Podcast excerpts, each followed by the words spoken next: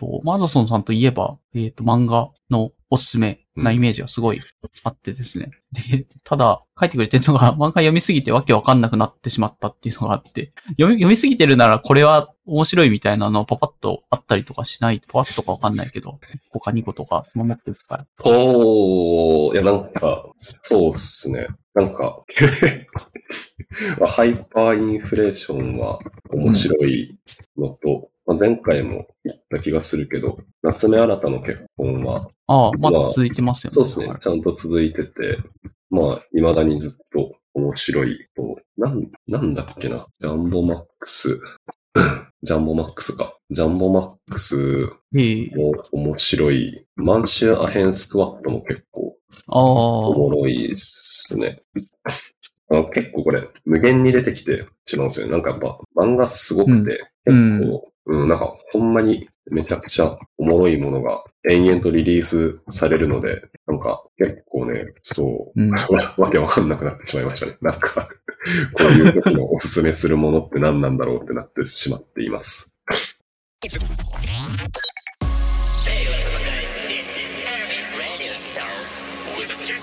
From all over the world. Enjoy the journey.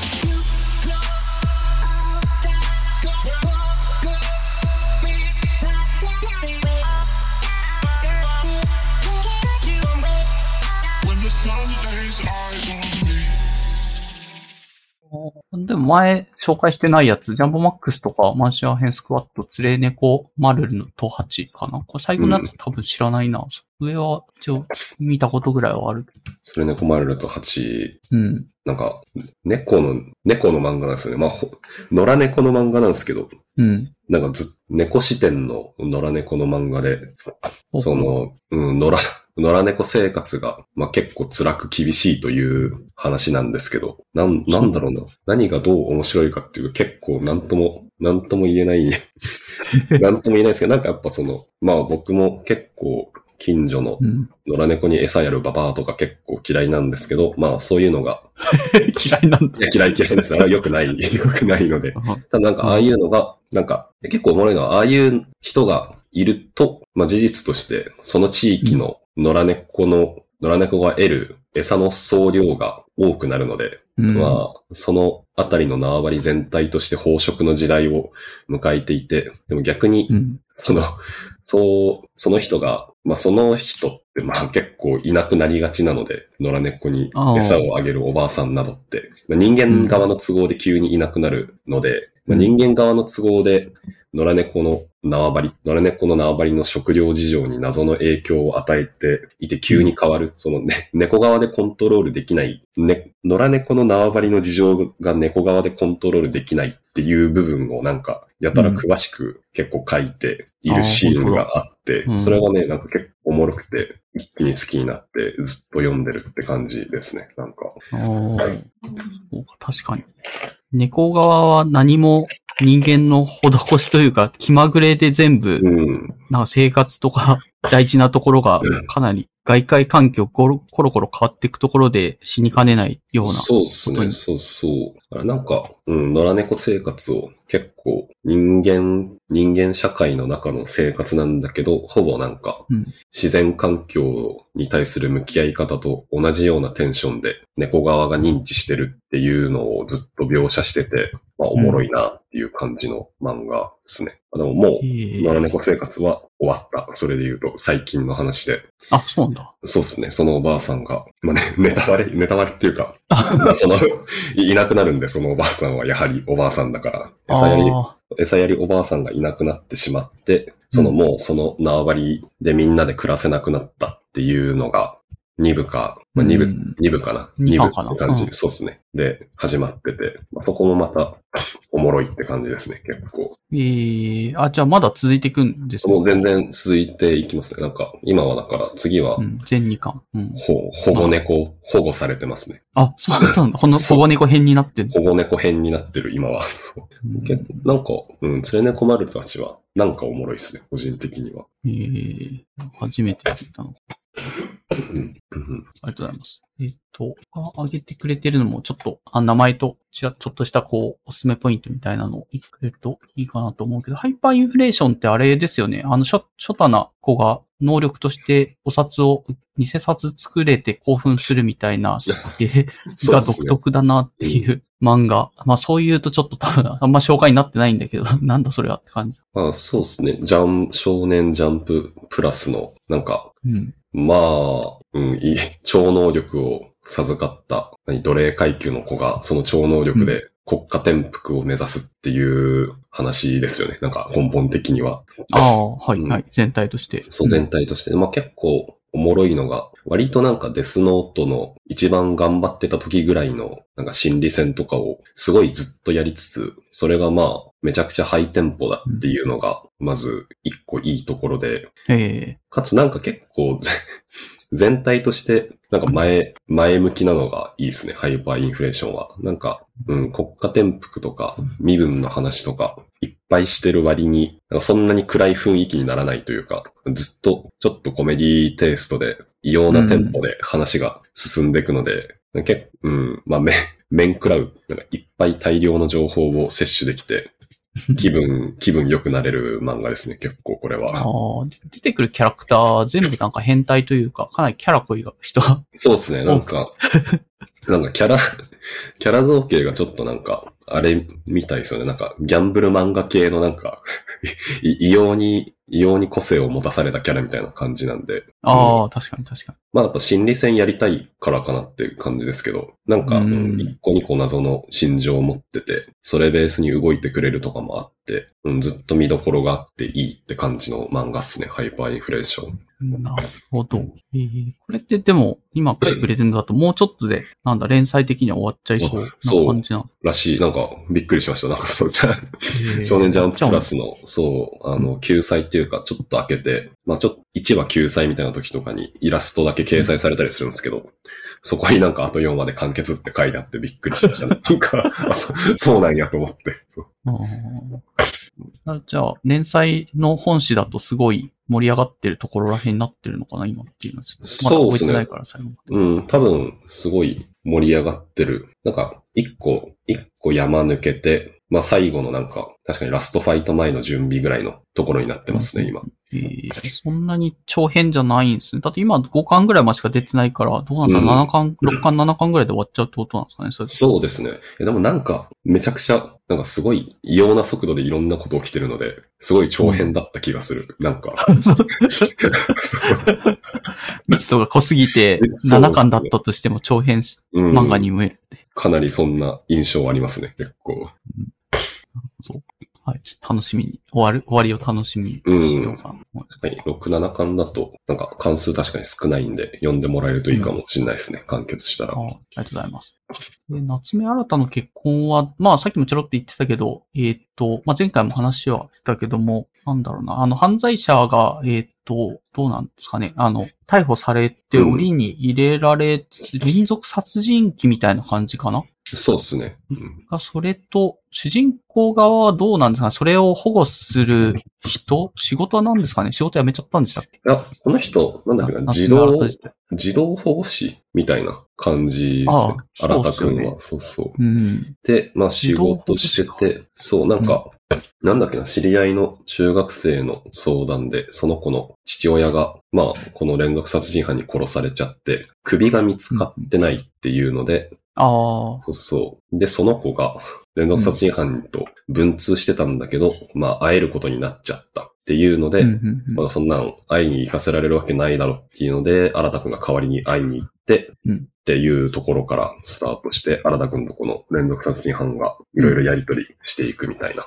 漫画ですね。一番最初の流れとして。そうですね。うんで、その連続殺人犯側の、その女性の、なんだろうな、出自とか、なんか秘密みたいなのがちょっとずつちょっとずつ明らかになってくけど、なんかまだ完全に本心がよくわからんなっていうのをずっと続いてるようなイメージがあるかな、多分。そうですね。結構そうで、まあずっとなんか、本心、うん、本心わからないよねっていう話をずっとしながら、なんかまあ、お互いの本心に、まあ、新田くん自体の本心にも迫りつつ、相手の、まあ、真珠、その殺人犯の本心にも迫っていくっていう漫画で、まあなんだろう、なんか結構、この、この作者の、なんかうん、乃木坂太郎が、イリュウとか、幽霊島とか、第三のギデオンとか書いてた人で、まあ、なんだろうな、その、普通の、まあ、イリュウの時から結構そうだったけど、なんか、うん。人助けたいだろ、みたいな、そういう一般的な倫理じゃなくて、まあ、イリュウの時も、なんだまあ、普通にその、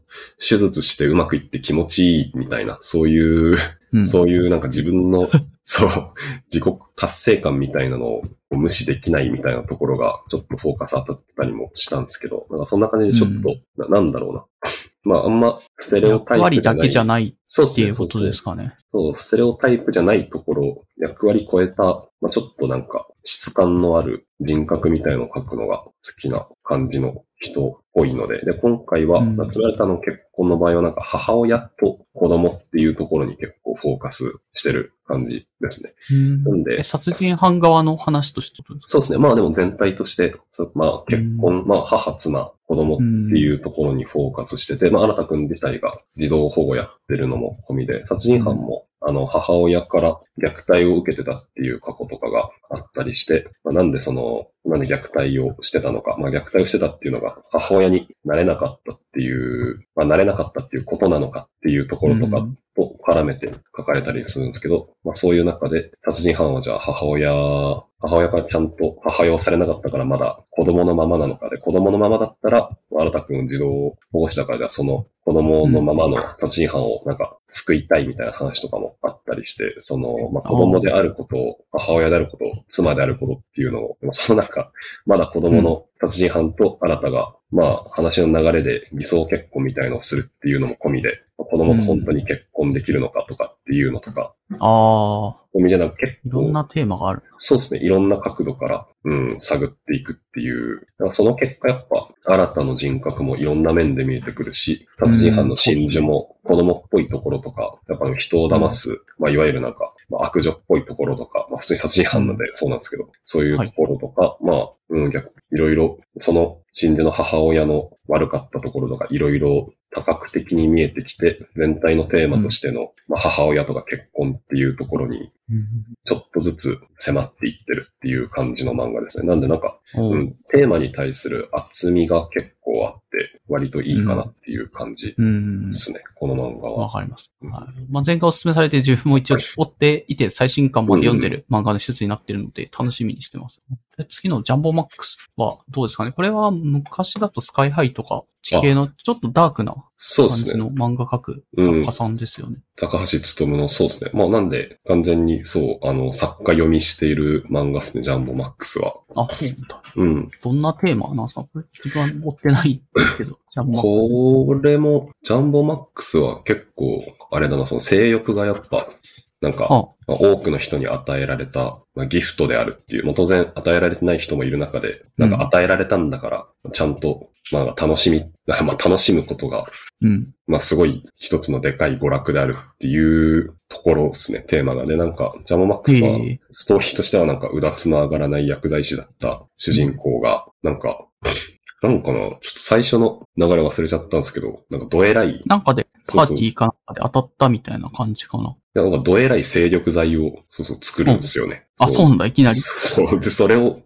それを売ったら、もう本当にドエラすぎて、もうたまらん。これ、やばすぎバイアグラみたいなのを作って、もうこれは、うん。すごい、これはたまらんっていうので、まあ麻薬でも何でもないただの精力剤なんですけど、もうめちゃくちゃ売れるようになっちゃうっていう。で、なんかそれを通じて、まあ普通にまず、やっぱりその、性欲っていうのが一個のギフトだから、多くのうん。まあ、老人とかもすごい欲しがって、めちゃくちゃ売れるようになるっていうので、まあ、金のしのぎとしてヤクザが欲しがるっていうのと、あとああ。そう主人公自体もなんかうだつながらない人だったけど、まあ、そういうので、うんまあなんかもう枯れて久しい老夫婦とかを助けられたりして、まあなんか変な使命感を、なんかやばい薬物作ってるくせに、その、まあこれでそう人を救えるんだっていう変な使命感を持っちゃうみたいなところとか、うんあとはそこになんか、このジャンボマックスっていう謎の薬物をうまく複製できないことにプライドを傷つけられたなんか、天才薬剤師とかも混ざってきて、もうこのジャンボマックスっていう最強バイアグラを、なんかもうお互い作ったり潰したりのバトルが繰り広げられていくっていう感じの漫画っすね。ええ面白いな。結構現実的な漫画なのかな？まあ、バイアグラっていうのは実際の薬物としてもあるし、それの効果がめちゃめちゃ強いとしたら、その主人公の ED だった男の人が、うんえっと、まあ、そう、AV とか見ても全然立たないみたいなそうそうそう。描写から初めてこう、薬を飲むことで能力を手に入れたみたいな。ですね、そう。で、まあ結構で、普通にやばすぎバイアグラなんで、その、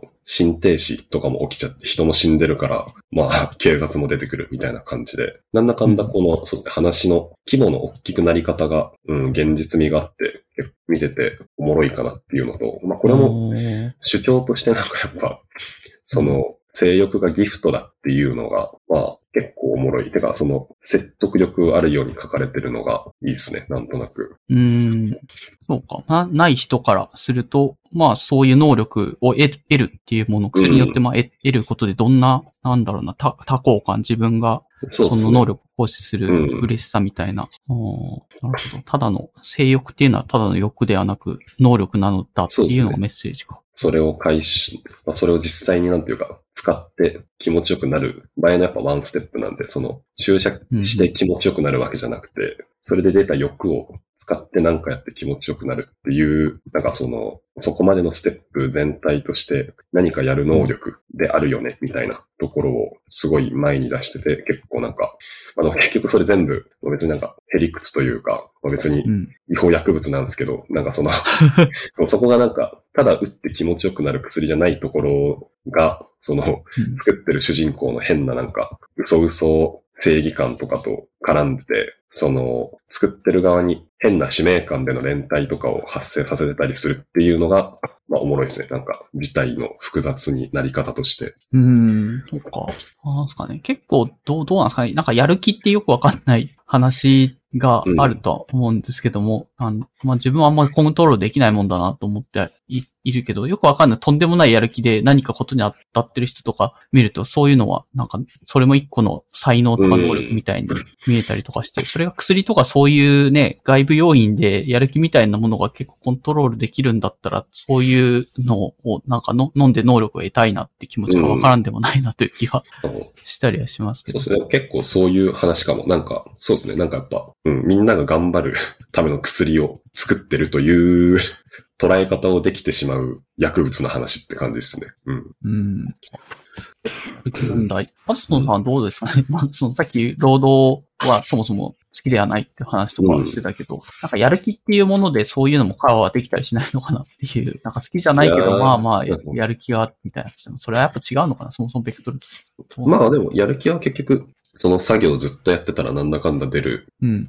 から、まあそこはいいんですけど、なんか、まあいや、なんかだ出した後が問題というか、8時間やった後に、これ8時間やったんかって思ってしまうというところですね。いや、なるほど。継続して8時間続けて、やる気って意味だと継続してでききはしたけども、そうですね。なんか終わった後の、あ、これに8時間だったんだっていう、がっかり感みたいな。まあそう、おっとっていう感じかもしれないですね。やる気的な話で言うと。ああ、そっか。自分の、なんだ、そういう目的と、自分の人生における目的と、やる気はまた別物みたいな感じですかね。なんという。まあそう労働に時間をかけるのではなくて、本来はゲームとかデッサンとかに時間をかけたいっていうのが自分の本心うん。としてあるとすると、やる気は、やる気というものがあるからこそ仕事を8時間1日できっていう、なんだろうな。やばい薬になってる。まあ、結構やる気は、その作業に対するやる気とか集中は、やっぱ始めちゃうと、なんだかんだで出るから、まあ一番最初の自制心みたいな話かもしんないですね。そっちの作業に対してのやる気みたいな話で言うと。でも性欲はやっぱ出ないから偉いのかもしんない。そうっす。ああ、なるほど。そもそもスタートでせ性欲、まあ特に ED とかだとうんそもそもないわっていう感じになっちゃうから、薬を飲んでそのゼロだったものが1になるんだったらそれはすごい価値があるよね。やる気とはまたちょっと違う。かもしんないです。なんか、集中力とかはあれらしいですね。なんか、なんだっけ。あの、脳の何らかの基準に作用する薬を飲むことで、なんか脳移動とか抑えて、さっき言った最初のやる気出始めるまでの自制心をうん。結構高くできる薬がちゃんとあるらしい。その、ああ、なんだっけ、発達系の薬も結構それに近いところがあるのがあるとですね。聞いたような気がしなんかまあ、そういうのはスマドラ系がテンション近い気はしますね。なんかジャンボマックスのうん主題という、あ主題というか、主題はスマートうんドラッグ。うん。うんどうなのかなスマートドラッグ、そそのスマートドラッグ飲めば、そういうので何かやる気とか集中力が上がるんだったらみんな飲めばいいじゃんって気もしちゃうんだけど、そんな簡単なもんでもない。もうみんな別に飲んだらいいんじゃないって思う。思いますけどね、僕も別に。そう。そう。そう、別に違法、違法でもない、うん。認可を降りてお医者さんにまあ処方してもらえさえすれば飲めるんだったら、うん。まあ、そうか、試してみるのもありなの？僕も別にコーヒーとか飲んでるし、コーヒーの方が手に入りやすいから、なんか飲んでるだけで別に、まああとうまいし、からうん。めちゃくちゃうまくて手に入りやすいスマートドラッグあったらみんな飲むんじゃないって感じはしますね、結構。ああ。ジャンボマックス自体はどうなのかな？扱ってるのが性欲だからちょっと、なんか漫画として成立する感じなのかな？スマートトラックだったら、うん、ちょっとテーマとしては弱いよね、みたいになってるのかな、それと思いますね。なんか、うん、うん性欲だから、やっぱおもろい、おもろいっていうか、うん。人も死ぬし、売れるし、まあそうだ、実際人死ぬ、その、マイアグラとかの新教材系で人死ぬっていうのも全然無理がなく起こるっていうのもあるし、まあちょっと古い価値観にはなるけど、そういうなんか、お男がそういうのにこだわってしまうというのも違和感なくうんわかる。なんかそれで、そういう、まあなんていうか、話題の派生として、まあこれはいいことをやってるんだって主人公が思ってしまうのもなんとなくわかるし、その逆にうん。逆にそのジャンボマックスっていう薬を真似できないことにイラつく、まあ、もう一人の主人公の薬剤師のそういう価値観もなんか別枠として存在するのが分かりやすかったりするから、やっぱまあうん性欲増強剤なのがいいのかなって感じは。うん。しますねテーマ選びが、うん。あそうか。ちょ、ちょっと似た構図は世の中には他にもあるなって今思ったけども、なんだかんだやっぱこの人の選んでるテーマは、漫画としてそうですね。楽しく読めるようなテーマを選んでるうんと。。な気がする。うん。うん。はいありがとうございます。次はマンシャー編スクワットで、これも多分薬物系の話かな他の、まあ、日本の中国かな。ううん。ん。満州の時のね。そうですね。満州時代に、これもなんか、ジャンボマックスと似たような話で、うん、アヘン大流行時代に、まあ、激ヤバアヘンを作れてしまった日本の貧乏人が、それでうん成り上がっていこうとする話ですね。まあ、これもなんか結構、まあ、ジャンボマックスよりは多少、まあ、これもやっぱなんか同じような話な気がしますね。結局薬物とかいう、どう考えても別になんか、うん。倫理的でないものを作ってるけど、それを売ったり作ったりする奴らの中には、それなりの倫理があって、まあ、逆に、うんその倫理のもと、また別の謎の組織と戦ったりすることもあり、まあ、それはそれとして、うんそんな薬物のせいで迷惑してる人たちもいるっていう構図で、いろんな組織が出てくるので、まあ話の展開がいいみたいなところは、やっぱまずある気がする。うん確かに。まあ、主人公もちゃんとすごい貧しいところの子供で全然何も持ってないところから、そうっすねこう、うんアヘンでどう成り上がっていくのかというか、うんうんそういうスタートだったような気がする。ですね。で、まあ、うん、なんか、何をアヘン作るっていうので、日本軍にも目をつけられるけど、まあ、それで何を捨てて、何を、まあ、得るのかみたいなところとかが、まあ、あるよねって感じですね。うん。まあ、なんか、ジャンボマックスと違って結構、昔、時代が昔なので、まあ、単純にそれで、まあ、薬もアヘンだし、そのせいでうん、結構その価値観の取捨選択が全部命に関わるっていうところで、うん。ハードコアさがジャンボマックスよりちょっとあるかなっていう。そうですね。かもしれない。暴力度合いはこっちの方が高いジャンプマックスは現代だからさすがにそこまで人がポンポン死なないけど、こっちはもうちょっと暴力度合いも強いしうん、人の死ぬ割合も多いかなって気がしそこら辺で、なんかまあ、ちょっと暴力に寄ってるっていう感じですよね。多分重きが、ジャンボマックスと比べると。うん、ます。確かに。黒い描写は全部ある感じ。そうですね。やっぱ、すぐ拷問とかしちゃうから、こっちの漫画は。うんそこら辺が、うんまあ、差分としてありつつ、なるほど。ちょっと黒好きは、黒好きっているのかわかんないけど、変スクワットの方を 押したい。うん。まあ、やっぱ、さっきのなんか、その性欲っていうのがギフトみたいな、その、またちょっとひねったテーマとかが別にそんなにピンとこないみたいなのだと、うん。別にマンシュアヘンスクワットの方にも同じようなエッセンスがあるから、なんかそっちだけ楽しんでもらえたりするかもしれないですね、なんか。ああ、そっか、メッセージ性でいくと、ジャンボマックスの方が、まあ、その性欲はギフトだよっていうのがしっかりあるからこそ、そういうのを、あの、そうっすね下地で読めば楽しめる人は楽しめるけど、そう、やっぱ大体やってることとか、フォーマットはそんなに違わないよ。だと思う。なんか、アヘンスクワットはやっぱ別にさすがになんかアヘンがいい側面があるなんて話はできない。なぜならないので、あんまり。だからやっぱまあ、そう、悪いものを、悪いものを売るけど、まあ俺たちはもうやるよなっていう、その、うん。悪者の、悪者としてのつながりみたいなところになってるけど、ジャモマックスの方は、まあ性欲ってギフトだよっていうなんか、盗作した正義感みたいなものがプラスされてるんで、まあそこを、そこをなんかどのぐらい重く楽しむかみたいな感じかもしれないですね。うん。まあ、ジャムマックスはないけど、普通に聞いてて、まあ、ちょ、ちょろっとさっき、ちらっと見た感じだと面白そうな漫画だな、ってうん。読んでます、うんはい。ありがとうございます。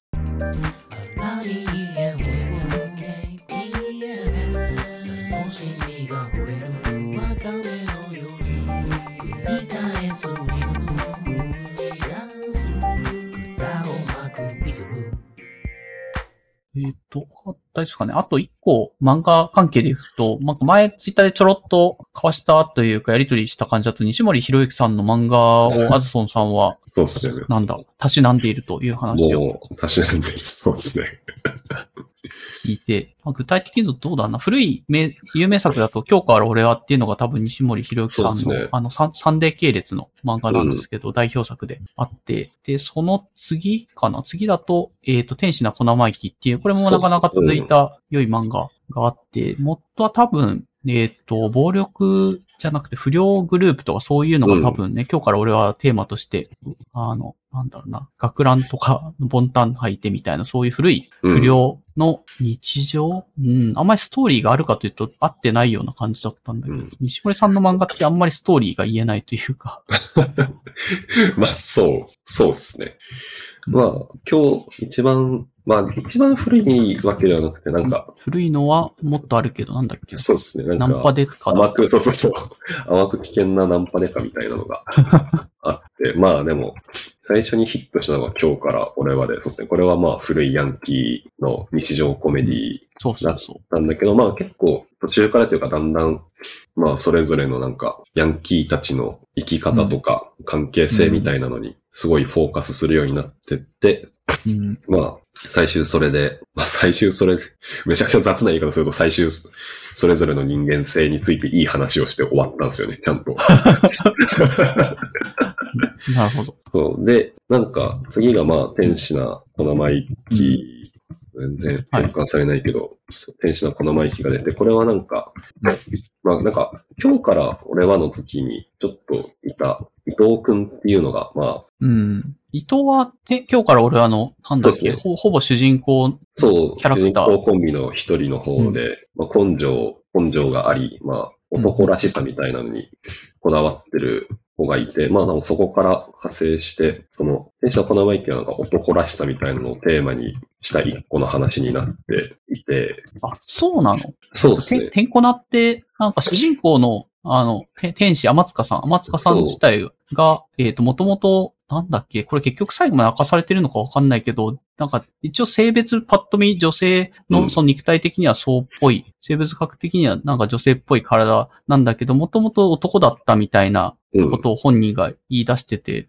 どう、どうなんだ？まあそういうキャラクターで、その中に伊藤さんのエッセンスが入ってるってことなんですか、まあ今日から？というかその、なんだろう、このに 西森哲学のエッセンスというか、そのまあ、うん。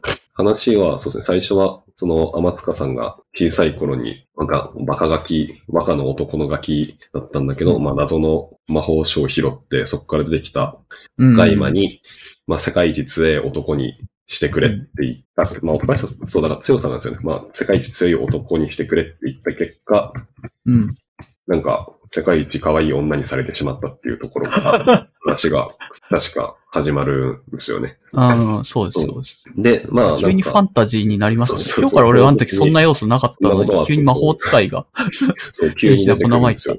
そう。で、まあなんか、そっから、まあけそっからやっぱその、世界一可愛い女になってしまったので、まあ、相良くんっていうめちゃくちゃ強い、その、んめっちゃでかい不良の男の子とかが、まあ、天塚さんに惚れていき、まあなんかいろんな強い男、強くない男、まあ、強い女の子などが集まっていろいろわちゃわちゃしていくっていう話なんですけど、まあ、天塚さんが、これ今日俺、今日から俺らの時と違って、天塚さんが金持ちで、うん。まあ、有力な一族なので、その、そういう金持ち社会の話とかも出てくる中で、まあ、そういう中で生きる、その、暴力だけでなんとかなるとも限らないような状況で、男らしくあるっていうのが、まあ、どういうことなのかとか、強くあるっていうのがどういうことなのかとか、まあ、ここれなんか、暁のよとか、いろいろ、その、少女漫画とかで結構ありそうなテーマなんですけど、その。女を男が守ろうとするっていう、まあちょっとうん。古いかもしれんが、そういう価値観のフォーマットの中で、守られる側って強くあってはいけないのかとか、まあ、別に強くあってもいいよねみたいな話、守られる側の女っていうのは別に強くあってもいいはずで、女が強い時に男が強いってどういうことなのか、男らしいってどういうことなのかみたいなのを、まあ結構バチッとその女になっちゃった天塚さんを主題に置いて20巻で結構ちゃんと書き切った漫画って感じですね。なんか、天使のマイキは。そう。天使の小生意気、一応確かになんか今のた、あの、なんだ、LGBTQ とかああいうジェンダーの文脈からすると、多分、ちょっと多分、もう書かれてる時代がなんだ、2000、もう20年、30年前ぐらいな。そうですね。天使の小生意気2000年代ぐらいです。だから、ちょっと今からすると、なん古い価値観も多分入っているんじゃないのかな。一巻出たのが2008年なので、うんうんどうしても14年ぐらいかな。昔だから、若干そういうのも入ってるかもしれないけど、その当時の中中だったら結構そういう文脈はまだ新しいものとして描けてたんだろうなという気はしでますすね。うん。っうん。ていう感じです。まあなんかね、いろいろ。で次が多分、同志郎でござるだった気がするんですけど。どうしろでござるは、急に、えなんだっけ、その武士が。現代社会にやってきて、馬とか乗っちゃうようなよくわかんない武士がそうっ突然。急に武士が、まあ、そう急に武士が出てくる話で。まあ、これもやっぱ強、これよりなんか、まあ、強さとはなんだみたいな話だった気がする。でも、同志郎は、うん。武士が、まあ、武士が本当にフィジカルがやばいくらい強くて、まあ、おかげで、なんかもういろんな、フィジカルがめちゃくちゃ強いんですけど、結構、まあ、なんか、キャラクター造形が、うん。あの、アメリカ育ちの侍なので、なんか、嘘ね。嘘侍なんで、そのフィジカルめちゃくちゃ強い嘘侍が、まあいろいろことを起こしてしまうっていう時に、一番最初に、うんその、道志郎くんに会って世話を焼いちゃった主人公の小坂くんかな。うん。えー、が、主人公の子が、まあ、道志郎に、まあ、殿と呼ばれてしまって、まあ、道志郎の世話を焼くうちに、まあ、自分もいろいろ巻き込まれていくっていう中で、道志郎は当然、まあ、フィジカル強いから強いんだけど、それに巻き込まれていく小坂くんも、なんか自分って、みんなのために何ができるんだっけとか、まあなんか、うんうんうん。まあ結局、最終動詞を使えば、なんか起きる。動詞を使えば、まあなんか解決大体するんだけど、動詞を使って解決する。動詞の暴力で解決するっていうことと、自分がなんか解決するっていうことの違いとかってなんだっけっていうのを、まあずっといろいろ模索して、うんなんか、まあ結構だから途中で、小坂くんが暴略、頭で解決するっていう行為とか、小坂くんが、ああ、あった気がする。そうですね、ん優しさで解決する。まあ、優しさっていうか謎の面白すぎる絵本でみんなの心を使うみたいなわけわからんのとか、いろんなのを、そういう、いろんなのを挟む上で、最後、小坂くん自身もちゃんと必要最低限フィジカル鍛えて、小坂くんも強さで物事を解決するみたいなので、最後、まあ、いろんな強さについて、うん、描写して、まあ、なんかよ、よかったねという感じのうん。漫画ですね。そうですね。あんまりでも、その、天使な小生意気以降のやつって、そそんなに長編が出てない。なんなんだろうな、10巻以内のやつそうですよね。まとまる、ちっちゃくまとまってる作品がポロポロ出続けて、今に至ってるような。そうなんですよね。なんか、うん。結だって今日構、から俺やって38巻とか相当長くて、天使なこのマイクも20巻で、まあまあ、これはこれでなかなか長編なんだけど、それ以降長編出なくなっちゃったのは、なんかちょっと危惧してな、打ち切りとかだって嫌だなと思った。うん、なんでしょうね。まあ結構、まあむずい。なんか、まあ、お茶荷物がこの後10回ぐらい、10巻ぐらいですけど、あ、10巻これ10巻ってなんだ。そうですね。まあでも確かにあんま長巻でなく、長、長期連載、めちゃくちゃ長い連載でなくなったのは、いやどうなんだろう。確かに、あれかな。やっぱ、うん年、年取ってきて難しくなってきたの。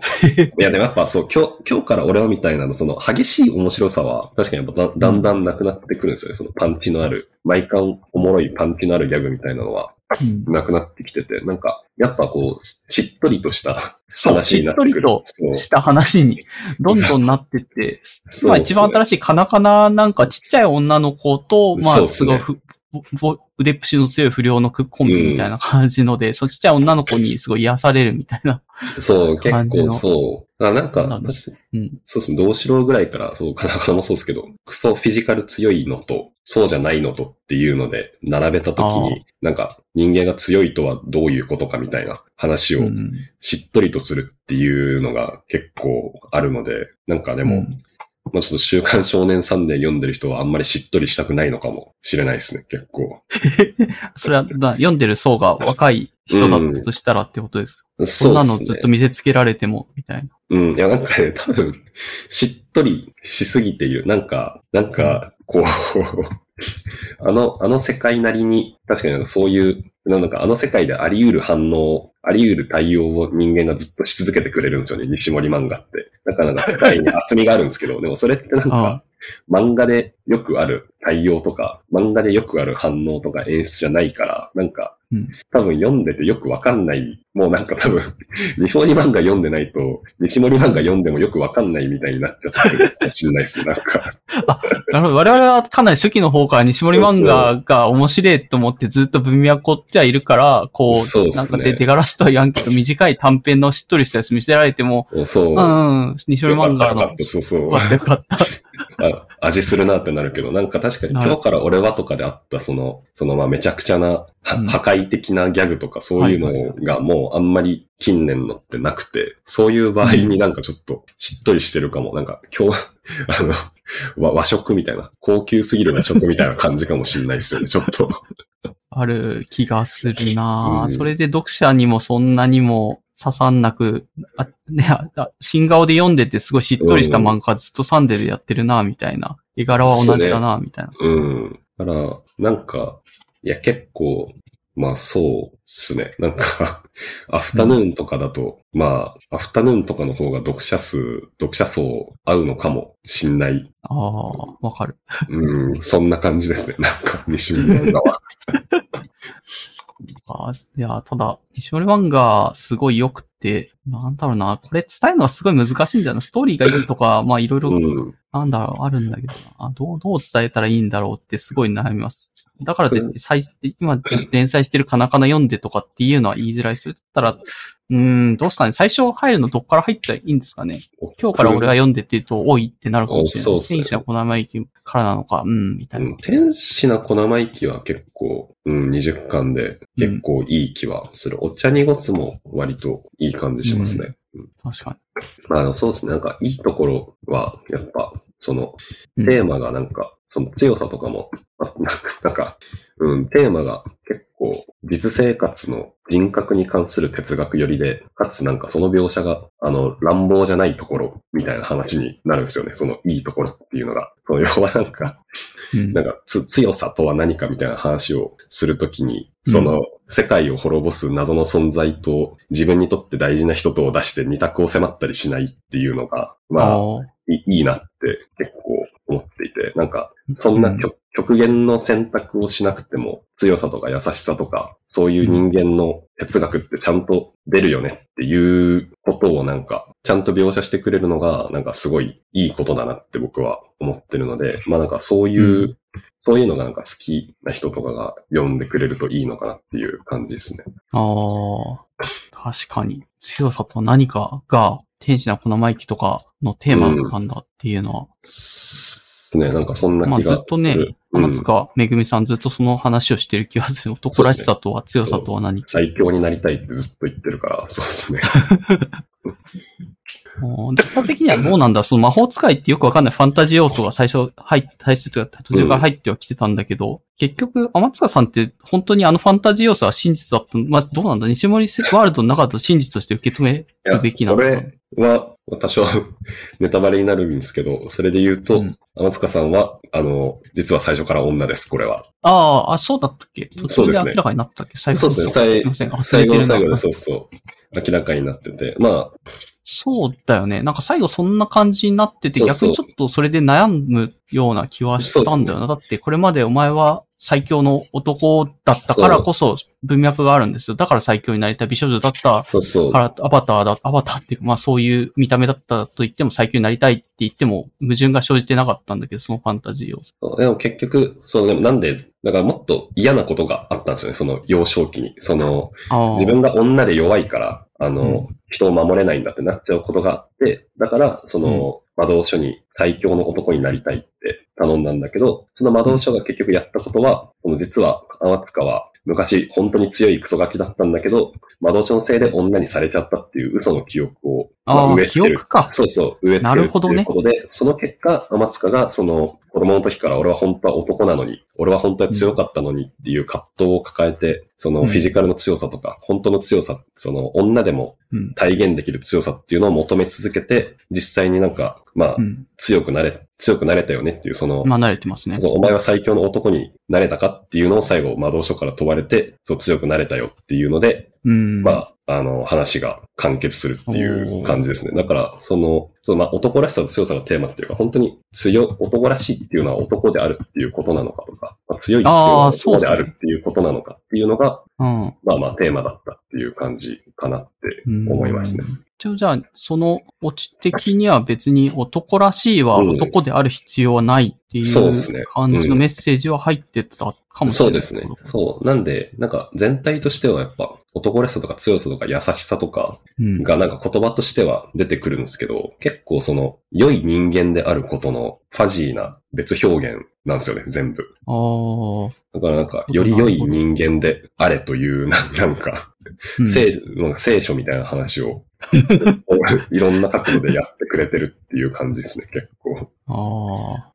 確かにな。なんかそういう人のちょっとした善みたいなのをうん日常の中のちょっとした、なんだ、猫をちょっと助けたりとかそういううんうんそうですね。描写でね、すごいちっちゃい子までね、そういうことやるんだけど。そう。でしかも、そうね、その、そのことにも結構悩んだりする。なんかそう、いや、でもそう、そうなんですよね。なんか、猫助けるのに結構悩むかとか、なんか、うん死んでる、死んでる、死んでる虫は気持ち悪いけど猫は気持ち悪くないのかなんか見るか、そういうなんか、うんそのちょっとしたことでそういう人の善についてずっといっぱい話をでき、まあ話をしてくれるのが、まあ、うんいいところっていう感じですね。うん、わかるわかるわかる。そうそうなんですよね。あんまり話のストーリー全体を追ってうんわかるような、なんか漫画じゃ全然なくて、ちっちゃいコマのちょっとした、なんか春巡とかし、なんか心の機微みたいな描写をずっとちっちゃい文字とかちっちゃいコマをよく見て、追ってって楽しむようなのが西森漫画の魅力なんだなと思います。なんで、うん、世界の、そうなんか結構、まあそんな絵とかがめっちゃ上手いとかっていう感じでもないけど、うん。まあそれこそ漫画結構丁寧に読むと、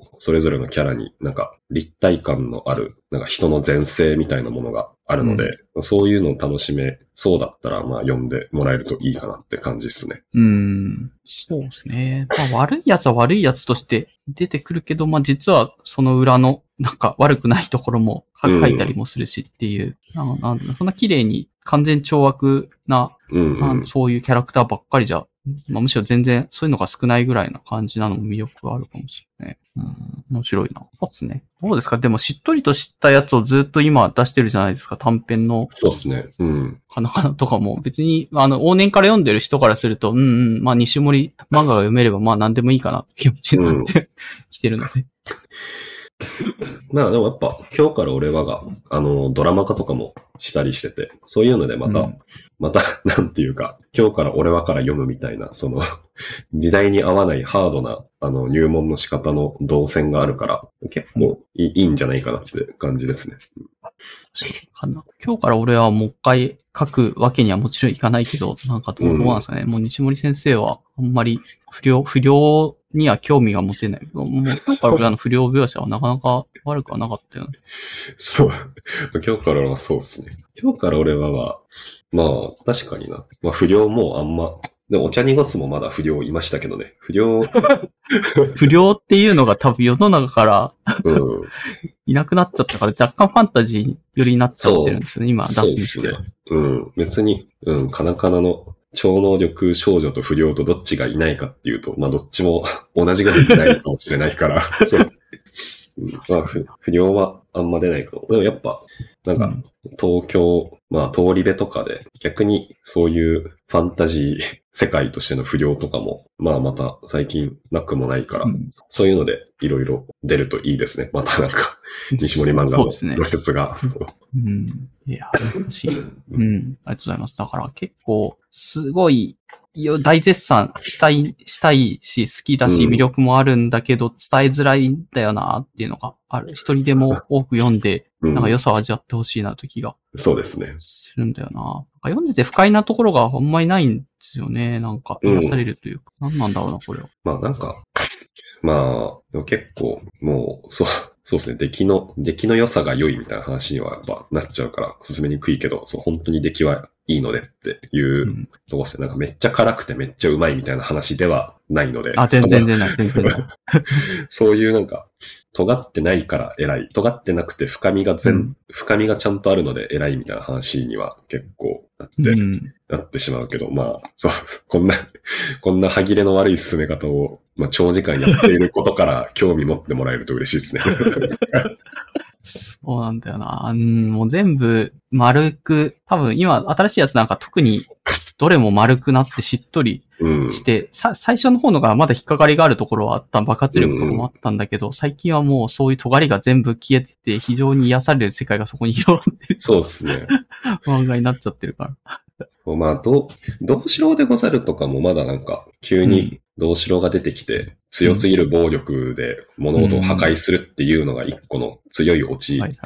になってたんだけど、それなんか確か怒られて、なんか怒られたりとか、あと、お茶濁すでもうんそうだったけど、結局、お茶濁すでは、まあそういうのって優しくないから、お茶濁すって言ってそのテーマだったんで、なんかそういううんアルティメット暴力で物事を解決するのって優しくないから、うん。できなくなっちゃって、まあ、結果なんか、そう、お茶にもそうだから最初はアルティメット暴力で物事を解決する風景が一個のオチとして使われてて、めちゃくちゃ面白かったんだけど、まあそれがだんだんできなくなっていく。主人公がアルティメット暴力振るわなくなっていくっていうところが、うん。あの、話の展開で面白かったが、やっぱそれも、そういう 激おもろギャグの余地をどんどん減らしていきます。なんていうか、暴力振らなくなっちゃうんで、そう。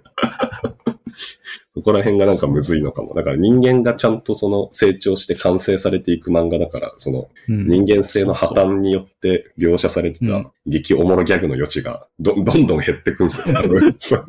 そ うそんなことをしなくなっちゃうから、そう。そこら辺がちょっと。むずい漫画の中でね、確かに同志郎も最初ただ暴力のクソそ強うアメリカから来たわけわからんそうちそうょんまげ侍お兄さんだったんだけど、なんかね、人人間として成長してしまったがために暴力なくなっちゃってるから。そう、どうしろもそうですね。だから小坂くんが自分で物事を解決するっていうところをうんちゃんとできるようになったから、なんかどうしろが、どうしろがいきなり 50メートル竹槍投げてバイク止めるみたいな意味わからんシーンとか起きなくなっちゃうから。そうですね。そこら辺があるかもだから。そう、お茶濁すとかも。でもまあ、うん一巻読んでみたら全然一巻の引きはあると思うんですよね。お茶濁すとか、どうしろとかも。うんお茶濁すも一巻は最後確か、なんか、バイ、バイクいきなり燃やすシーンとかだったと思うから、最後が。からまあ、全然適当に一巻読んでみて、なんか、うんまあ、ど、だんだんその、はちゃめちゃギャグの割合が減ってくんで、まあ、それでギャグ減ってきたなって思って、ギャグ減ってきても面白いなって思えたら、なんか、結構、他の西森漫う画もん。読んでもらえるといいかもっていう感じ。そうですね。つかみ、つかみが確かに弱くなってるっていうのはあるんだけどな、初期の方はつかみがいっぱいあって、そうですね。今日から俺は何だったかな、車で、ん最後車で引いて相手を倒すみたいな、車で、あの、てか、ロー、道路、悪、悪の方が。そうこう行動に出して、こう、その、車にヤクザ引かせて、ヤクザ倒すとかいっぱい。そうそうそれにちょっとアナーキーな話が、今日俺はでも別に最後まであるんですよね、結構アナーキーなそう、最後までアナーキーだから、まあ楽しくずっと読めちゃう。んだけど、だんだんそういう要素が減っていって、うん。世界が優しく、多分人間的にも、書いてる人の成熟、わかんないけど、もともと成熟してたのかもしれないけど、なんかそういうのもあって、キャラクターがどんどん暴力とかじゃなくてっていうので、非常にしっとりとしたね。世界が。うん。まあでも、本質はそっちがいいから西森漫画読んでるっていうのが実は読者はあるはずなんで、そうそう。それが見たいわけじゃない。うん。それで、まあ、もう西森漫画のそこに、そこに価値を覚えてる人だけ読むんでるみたいな感じになっちゃうのかもしれない。そうですね。ああ。いや、広まってほしいけどな西村漫画は、なんだろうな、ストーリーとか、その、暴力とかそういう目の引く要素じゃないところが、すごいいいから。まあでも、確かにでも、強烈とかもめちゃくちゃおもろいギャグはやっぱなんか、あの、今井をハイビルに餓死寸前まで監禁する話とかだから、なんかね、結構、信じられない暴力性がある時の方がギャ、ギャグとしてはおもろい場合はあるので、ちょっとむずいですね。結構ああ、確かに。認めざるを得ない。うんうん。戻ってくんのかな？わかんないけど、急にめちゃめちゃ暴力、暴力した漫画をまた連載してくれる未来はあるのかな？どうなんだろう。まあ、カナカナはあんま暴力しなさそうだけど、さすがに。うん。幼児がいるからうん。そう、幼児がいるからなんかよりそういうのから手引いたのかなと思ったりそうっすねうんだよなまあまあ、まあいいけど、連載してくれればもまあう、、なんか、うん。そう。あと、な、なんか、なんかもう一個またドラマ化するんじゃなかったでしたっけ？西森博之の。かなかなあ、カナカナか。ドラマ化ですね。はいはいそうですね。カナカナが連ドラ、カナカナ連ドラになるにはまだやってんのよね。てかなんか、あお茶濁すもドラマあったのか。知らなかった。うん。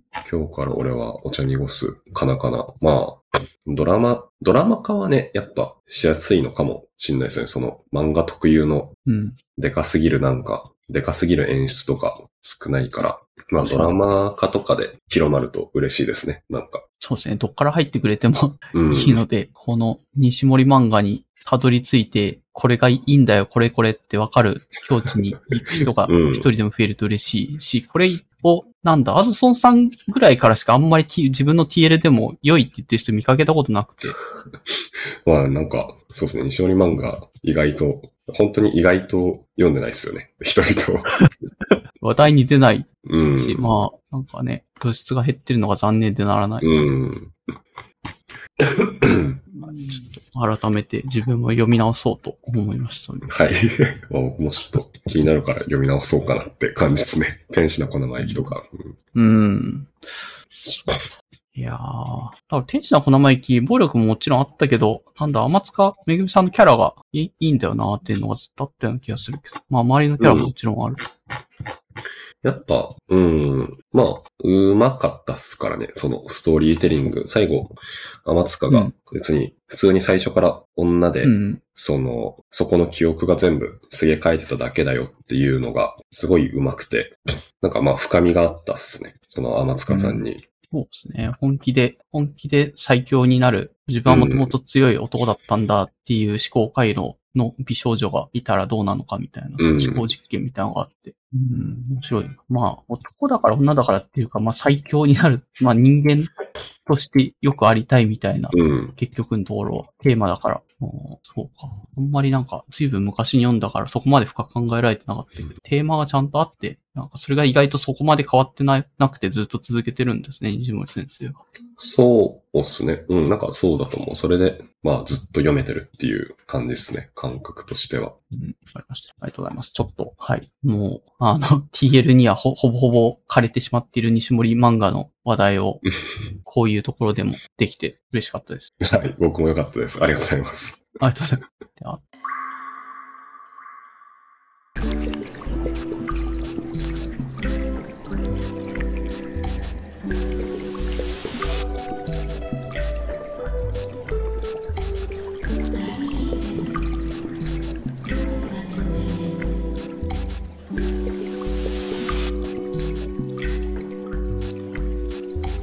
と、コンテンツだと、えっ、と、ゲームのロールの話と、えっ、と、あと動画関係だと映画で、ドラゴンボールスーパーの話ですが、それぞれどうですかね？最近のロール。ロールはなんか前回だと不快になるかやめた方がいいよっていうような話を聞いて言ってたけど、未だに結構楽しそうにやってるし、動画とかもたまに投稿してるから。まあでも不快になるからやめた方がよくはある。それで言うと。そうです。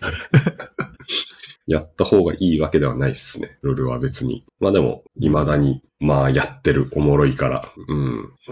俺もやってるし、ポケモン、なんだっけ、えーとあ、ユナイトユナイトか。う。うんん。もうやってそうなそうっすね。感じがあって。ううんん。モバをやっぱやってますね。結構ずっと。モバ、モバって、なんだろうな、モバやってる人から聞くと、結構、新規参入が難しそうな、まあ、まず1000時間ぐらいやんないと、まともなプレイできないよね、みたいなことを言まあたりはするんですけまあでも、そんなことないっすよ。なんか。そ うあの、いや、まあ、5人、5人いるといいんですよね。その、チームの味味方全員と通話できる状態でやると、ど。うん。別に全然、あの、始めたばっかでも結構おもろいと思う。一人、そう、なんか、一人で遊ぶ。結局一人で遊ぶってなると、その、うん。意識、通話できない相手とピンだけで、その、意思疎通するっていう要素が入ってきてしまって、あうんの、詳細にやり取りできない相手とのコミュニケーションを補完するためにゲームのいろんな知識が必要になっちゃうので、そういうことを考えると、なんか1000時間やるみたいな話になるっていう。あ、ところですねなるほど。うん。言わずとも伝わる状態にお互いなって、まあそうするとゲームとして結構楽しくなるんですけど、ね会話してないのに 分かっ、お互いのやりたいことが分かってる状そうそうそう態でやる。。それでまあビシッと来るとやっぱおもろいみたいな、そういうところになるのに、まあ1000時間はいるかなって感じだけど、別に、そう、普通にみんなで通話してたら普通におもろいんで大丈夫ですっていう感じですね。わかりました。やるとしたらどうなんですかね？ロルからやるのか、まあ、ポケモンユナイトの方がなんかもうちょっとエッセンスというか、なんだろうな、そう操作性がロルよりは優しいので、いな話まがあ、でも多分ロルからでいいかも。そのからでいい。ユナイトからやる必要はないみたいそうですね。ユナイトやっても、ロルは別に一切上手くならない、実はっていう話な。あは、そうなんだ。ある。そうですね。なんか、うん、なんか、ユナイトとロルが似てる面って、ユナイトとロルの類似度って大体、イカとガチアサリ、あ、ガチアサリとロルの類似度ぐらいしかないから、なんか、え、全然違うじそう。なんかね、まあもうロル、ロル最終やろうと思ってるなら、最初からロルやった方がいいですね。うん。ゃん。なるほど。5人で。5人人集めてロールやるといいと思います、結構。ちょっとこう、人、人を5人集めるところかな。そう。うん。まあ、そうなんか、ロール、すごいゲームの要素が多くて、まあ、うん。試合時間自体長いゲームなんで、それはそうなんですけど、いろいろその、経験値とか、まあ、金とか、いろんな要素があって、やり取りする、敵とやり取りする資源が多いんで、なんとなくゲームのうん戦略に対するスタミナみたいなのがつくという点で、まあ結構なんか、ちょっとやるといいかもなとは思うっていう感じですね。うん。うんなるほど。わかりました。ちょっと調べて。おすすめです。はいありがとうございます。で、動画のドラゴンボールスーパーの話。これなんか確かに TL で一回流れてきて、これが評判がいいから、なんかすごいバズツイートについてて、自分が見た映画の中だと、これが面白かったからみんな見てくれみたいなのがあった気うんがします。うん、え、なんだろう。まあ、あれですかね。最近の、まあ、ドラゴンボールスーパーの、なんだっけ、うん。ヒー、ロー、スーパーヒーローかな？そのう、んうん。ピッコロさんとか出てくるやつなんですけど、まあなんかでも全体として、な、なんだろう？鳥山明が元気なので結構いいっていうのもありつつ、あ、そうなんだ。え、これ映画を鳥山明が監修とか、そうなんですよね。そうそう、関わってて。で、なんか結果、特に最近のドラゴンボールスーパーヒーローはなんか、人造人間編、あの、セル編の、なんか、うん。な、なん、なんかね、リバイバルでもなん、なんでもないですけど、まあ、セルフオマージュというか、まあ。セル編と関わってる話なんですよね。なんか、レッドリボン軍の生き残りが、まあまた、実はいて、みたいな。まあ、そう。実話系で、17そうそう。18号とか。そうそう作ったあの、レッドリボン軍の奴らがいて、まあそう、人造人間はもう、なんか、全部壊れてるんですけど、うん。その、ドクターゲロの孫と、レッドリボン軍総帥の息子がいて、それらがまあ手を組んでまた人造人間を作ってみたいな話なんですけど、まあ全体としてなんか、セル編で本当は鳥山明がやろうとしていたであろう、そのもう悟空を話から追放しちゃって、主人公をご飯に移すみたいなところを、なんか結構、こっちの映画で、ついにちゃんと気持ちいい形でやり遂げててよかったっていう感じですね。なんだ。で原作のドラゴンボールだと、なんか映したいんだろうなと思ったけど、結局悟空が最後出てきてみたいな感じ。そうなんですよね。。そうそう。だし、うん、なんかセル編、あとそれ以前に、10、なんか、あの、セルが、人造人間19号、20号が実はボスじゃなくて、17号、18号、もう実は、16号も実は違って、みたいなので、すごいボスが2点3点して、で、なんか、その間、なんだかんだでいろいろあったせいで、最後のセルゲームだけ、ね、ご飯が、なんか、戦って、なんか、みたいなのもあんまうまくいかなかったっていう印象なんですけど。まあ映画はなんか結構、まあ映画の枠だから、映画の尺だからっていうのもあるけど、なんか、うん、悟空たち今回来れません、ごめんみたいな、結構、ちょ。ちょっとね、ちょっとコメディ寄りのエクスキューズで悟空とベジータ追放してて話から、まあ結お果、うん、ご飯メインに話展開できててよかったって感じでしたね、なんか。ええそうか。じゃあちゃんと鳥山ぐらいは実はやりたかったことがしっかり映画として、うん。作品として完成されてるなっていうイメージそんな。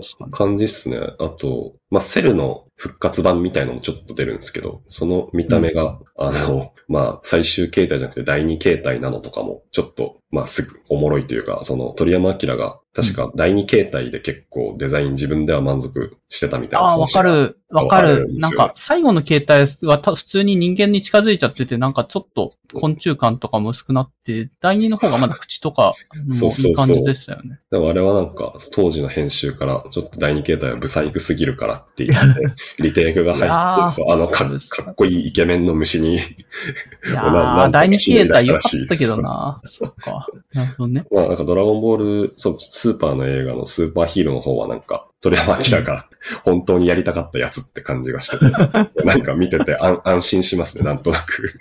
ああ、そうなんだ。じゃあ特に変な編集のそういうので入って、キャラクターデザイン変わったりとかしなくて、鳥山明がやりたかったものを、えっ、と、セル編の、また一応ストーリーのもう一個、スピンアウト作品みたいな感じなのかな？繋がっているけど、世界は。そうっすね。まあ、うん、なんかまた、スピンアウト時にそうっすね。話の展開上またセル編をやったみたいな感じの一作ですね。い良さそう。うん、だから、スーパーヒーローはめっちゃ面白そめっちゃ、ううんん、おすすめですね、結構。あ、映画？スーパーヒーローが映画なんでしたっけ？あそうっすね今スーパーの映画のスーパーヒーローかな。まだ全体度はいまいち分かってないんですけど、ドラゴンボールって今どうどうなんですかリメイクみたいな感じでスーパーヒーローっていうのが始まって、それが映画になってるのあえっとそれ見た。ドラゴンボールうん。スーパーっていうあ、そうか。シリーズが、まあ、Z の続編みたいな感じで始まってて、ドラゴンボールスーパーの映画で最新作がドラゴンボールスーパー、スーパーヒーローですね。ああ、わかり、わかりました。うんえ、じゃあ、ドラゴンボールスーパーは見ていった方が良い感じいや、なんか、そうでもない。別に、あ、そうでもない。すげえ敵が出てきて、すごい戦うだけなんで大丈夫です、基本的には。ちなみにアンドソンさんはどうなんですか？スーパーも見て、スーパーヒーローも見てる僕、そうですね、スーパーはね、アニメじゃなくても漫画の方読んでるんですけど、漫画読んで、ああとまあ他の、そのドラゴンボールスーパーの他の映画とかも見て、スーパーヒーローも見てって感じですね。うんほ他の映画見なくても単体でスーパーヒーローは見れる。べ、うん、なんか別に見ていい気はしますね。ただ、うん。多分見ていい。なんか、うん。うん、悟空、あ、ただなんこれトヨか、タロウじゃん。いそう、トヨタローなんですよ。ドラゴンボールスーパーの漫画。や、なんかめっちゃドラ鳥山明と似た絵描く人が、まあね、その、描いてる、トヨタロウが描いてる。なんかヤムチャが主人公って異世界転生したみたいな漫画と書いてたような気がするけど、そうそう上空路線はわかるんですけど、ほぼほぼメイン路線と似たことを書いてるそうそう、かようになってる、今。格上げされて、その、その役になりました、トヨタロー。うんそっか、漫画読んでもいいかもな。普通に絵はほぼほぼ鳥山明って、うん一応鳥山明もなんかネームに手入れたりちょっとしてくれてるから、まあまあって感じですね。うんうんうん。良さそう。わかりました。ちょっと、はい。やって、見に行ってみようかな。スーパー、まあ、履修は時間があればという。そうですね、おすすめです。はい。ありがとうございます。で、最後音楽の話があって、これって何の ?VTuber とかの？あ、そうですね。VTuber とかの音楽をもうずっと聴いてますぐらいの感じですね。えーなんか、おすすめというか、この VTuber の、これがいいよ。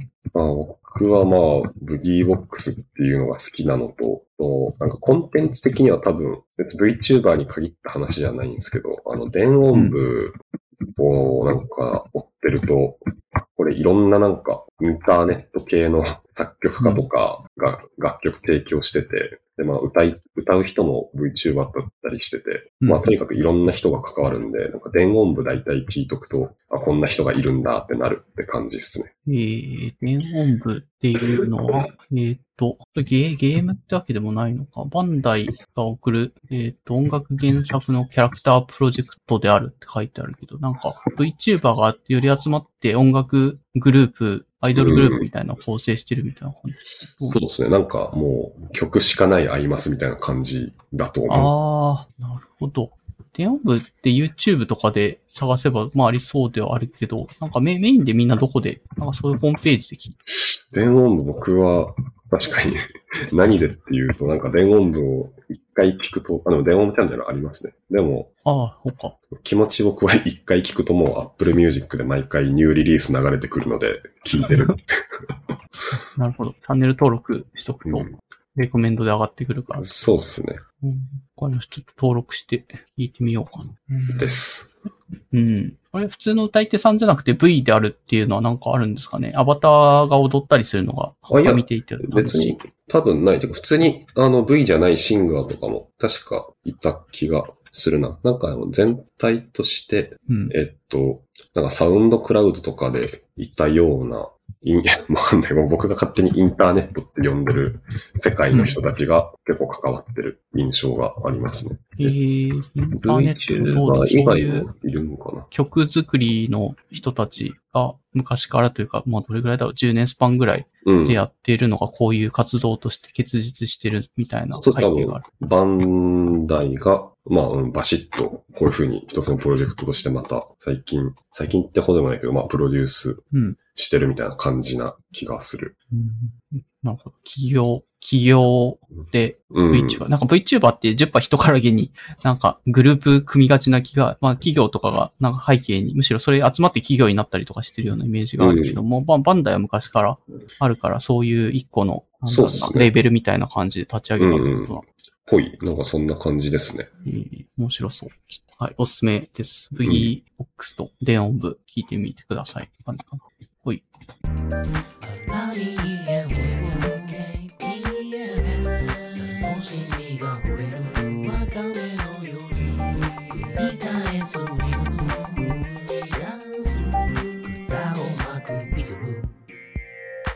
ほい。私、時間がもう感じだけど、うーんと、一個、そのポッドキャストで、どんぐり FM ってポッドキャストがあって、それをちょっと引用して話そうかなと思ってたテーマで、なんかうん、この、まだここにない出会いっていうタイトルのどんぐり FM の、えっ、と、話でやってたのっていうのは、企業のキャッチコピーって結構いいの多いよね、みたいな話をしていて、で、そこで、なんだろう、よくあるのは、リクルートだと、本当に10文字とか、それぐらいのまだここにない出会いってだけで企業のキャッチコピーがほぼほぼ完結しているっていうのがすごいなって、これを超えるキャッチコピーってなかなか作るの難しそうだよね、みたいなうん話とか。まあ、なんか例えばさ、すごいのが、リクルートだと、自ら機械を作り出し、機械によって自らを変えようっていう昔のなんかうん。行動指針みたいなのがあるんだけど、もう今は違うんだけど、それすごいのが、未だにいろんな社長たち自分の机に置いててさ、うん。自分はそういう風に動くんだってやってんだよね。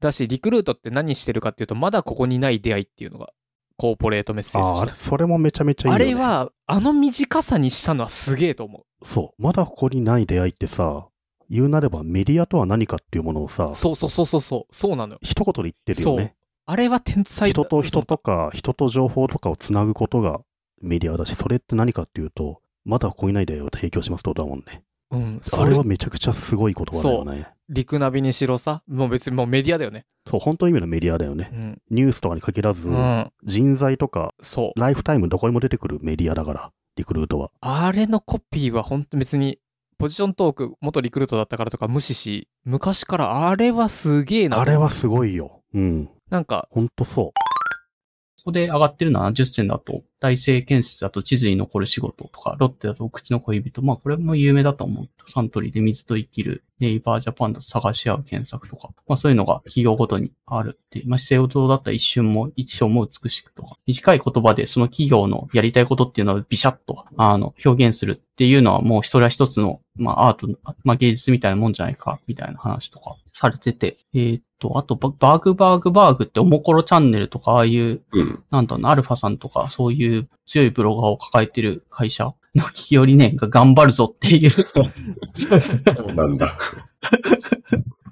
何も考えてないでしょっていうのは気が抜けてるけど、まあまあ、らしいよね、みたいな話とかしてるような気がしてるのと。うん。あと、なんだ、ブログの創作プラットフォームだとノートが最近というか、去年ぐらい上場していて、その時の加藤さんっていう、まあどう CEO とかなのかな？うん偉い人が書いてるのは、えーっと、まあ理念としては、えーっと、その世界を自分用にはまあできてない。世界は自分用にはまあできてませんと。どんな人にとってもできてないけど、その世界を自分用に少しずつ変えるっていうのは、えっ、と、そ、それを自由になること、ちょっとだけその自分が自由になる空間が広がるってことなので、創作することの価値はそこにあるんですよっていうようなメッセージの文章。まあ結構短い文章だけど、ノートは、の理念みたいなのが書いてあるあるいい文章だよねっていうのを紹介されたりとかしましたっていう話をしてる回が、うんうん。で、ちょっと今気になったのは、なんか、アゾソン社とかもそういうのあんのかなとかっていうのは気になった感じではありました。うんキャッチコピー、ミッションって書いてあるのが、採用を変え、あ日本を強くっていうのを、ヘア、ヘアピの。会社のページには書いてありました。それが、それがだから、バーグハンバーグバーグの、が、頑張るぞに、頑張るぞに値するやつな気がしますけどね。まあでも、なノリとして似たようなのはやっぱその下の方に書いてあるやってみような気はするけど、ああ、本当だ。やってみようって書いてある。これは価値観ってやつか。んそうですね。。基本は企業理念的なとこだと採用変え日本を強くかなって感じですね。うんうん。これなんか、あ、ATI の話は、なんかリクルートっぽい感じはしますね。この辺ああ、そうなんですよ。なぜなら、うん。リクルート出身だから、社長が。あ、そうなんだ。ああ、だからか。リクルート価値観ですね、これは。上、まあそういうのは自然に入ってきますよ。うん。遺伝子が入ってますね、これは。うん。あと気になったのは愛を持つっていうのがなんか、へえっていう感じ。愛。俺はやっぱ、あれですね、やっぱ、あの、エンジニアのオタクくんが、ちょっと強い口調で物を言うのは危ないから、愛を持あって、あ。優しく、優しく言えるようにしようねということですね、やはり。なんかリスペクトとかいう言葉で言われがちだあけど。そうで。すね。うん。リスペクトの、まあ、よりなんか、うん。なんだ、まあより、まあより、なんですかね。より丸い表、丸い表現とか、丸い表現表現。うん。まあ、リスペクトしてなくても、うん。愛は持てるからな確かに、別に。そういうより、こいつはリスペクトできねえってそういうそうそう話が出たときに、いやでそうも、愛、愛なら、愛なら持ってるでしょ。そうそう、愛なのと、そう、リスペクトできない人間はもしかしたら社内にいるかもしれないから、リスペクトせよというのは難しいんだけど、愛を持つは、まあ多分主体的に、リスペクトより主体的になんていうか、相手うにん。寄らない部分が大きいので、愛を持つにしてるんじゃないですかね、これは。へえ、面白い。星の王子様のなんかエピソードっぽい、ぽいですね。愛、愛とは。そうですね、愛はそう自分で、自分でやれることだから書いてあるのかな。うんええそうか。確かにね。星の王子さんは別に、その、なんだったかな、バラかなんかに愛情を持つけども、それ自体は別にバラが綺麗だからどうのっていうわけじゃなくて、ずっとそのバラを愛し続けてること、それ自体が、なんか、そうですね。水をやることそれが、そうそうそう。なんで、うん。リスペクトはやっぱ相手のあれかもしれないから、愛、うん愛ですね。大事になってるのは。おーいや、そう聞くとめっちゃ深い。いいいい話。えーはい。まあそんな感じで、なんか企業ごとにキャッチコピーとかそういうのが、あとバリューとかっていうのは決まっていて、結構なんですかな、うまいこと、ね、リクルートのまだここにない出会いとか、確かに10文字ぐらいだけども、ピシャッとリクルートってどういう会社って言われた時に、確かに全部この仕事してるじゃんって思えるようなキャラクターになすごいなと思いました。うまい人がいるもんだと。それで言うと、あれですね、弊社の採用を変えはやっぱなんか、採用の話ちょっとしてるから、なんかちょっと弱いかも。なんか、採用を変えって言って採用を入れないとうん、採用の話感を出せてないのは、なんか。もう、もうちょっと頑張りたいですね、なんとなく。ああ、ちょっと抽象度を上げて採用って言葉が入んなくなるようになれば、なんかもうちょっと刺さるうんメッセージになるかも。なんかそんな気もしてきましたね、なんだか。うん。面白い。初期メンバーだからそういう話もふわ、ふわられてたりとかしないですかね？ミッションこれでいいかな、みたいな。ああ、早い段ミ階で。ミッションはね、結構でも変わったりしてますよ。歴史の。あそうなんですねあミッションはでもそんな変わってないかな。でもミッションも変わった気がする。あうん。採用2.0の実現っていうワードがあ。ああ、面白いな。採用に。うん。でもそかな、それが、うんうん。でももう変わって採用を変えみたいにしたかな。確か採用2.0とかいう言葉が、うん。まあ他にもいろいろ使われるようになってきたし、まあそういう時に実現に向けてとか言ってる温度感でもないというか、うんまあその一歩遅遅いからそんなこと言ってると。だし、採用2.0になる、今共有されてるものが実現された時に会社終わるのかっていう話になるから、そう。しれっと3.0に変えてるとか。そうそうそう、ちょっとまあずつ数字上げてくんですかみたいな話になっちゃうから。まあ、なんで、採用2.0って結構区切りが、そういう言い方すると区切りが一個ついちゃうので、そういううん、まあそうじゃないやり方にしましょうってなった気がするな、確か。ううんん。ええ面白い。はいそうですね。まあ、大大事ゃ大事。まあ、外から見える一番トップの文言なので、うんいいキャッチコピーつければつけるほど価値は上がるのかなという気を。まあ見た目、外から見た時のって感じですけど。どうですかアソンさん的には、このザッと上がってるやつでうまいなとかって言ったりしますかね？10選の方ですか？あ、そうですね。10選10とか。選まあバーグバーグバーグの頑張るとか。まあ、頑張るぞは、が、頑張るぞは、うまいなっていうか、これ、この、説明が、説明も込みでちょっとずるいから、まあ、頑張るぞが一番面白いですけどね。これだって、書いてあることやばいっすからね、ちょっと。なぜ、なぜかというと、頑張らないと頑張っている時よりもあまり良くない結果が出る、そのような気がするからです。だから。ちょっと、まあ、これは凄すぎるんで、そういう意味では頑張るぞが一番面白い。ここまで、ただ頑張るぞだけ書いてお茶を濁してどうやっていう感じじゃなくて、理由を説明しようとしてる理由が、頑張らないと頑張ってる時よりもああまり良くない結果が出る、そのような気がするから。ペラペラなこと書いてしまう。なんか、最初に、やはり会社というのは理念を持っていないといけませんって書いてあるけど、なんか、めちゃめちゃ無理やり絞り出しました感が出てる。頑張るぞですね。うん、頑張るぞが。てかその、その後の代表挨拶の方が真面目なこと書いてあるから。ああ、確かにインターネットは対ね。対等で目まぐるしく変わり続けてますが、変化を恐れず新しい コンテンツ作り。まあまあ、コンテンツは出してるし、まあ、だけど企業理念は頑張るその理由はやばすぎる。頑張、頑張るぞが一番おもろいかも。それで言うとやっぱ。うん確かにあ。いいと思います。やっぱ個性が出ますね、こういう。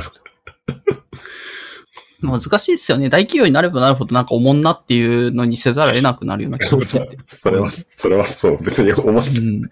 面白いこと言うコーナーではないですからね。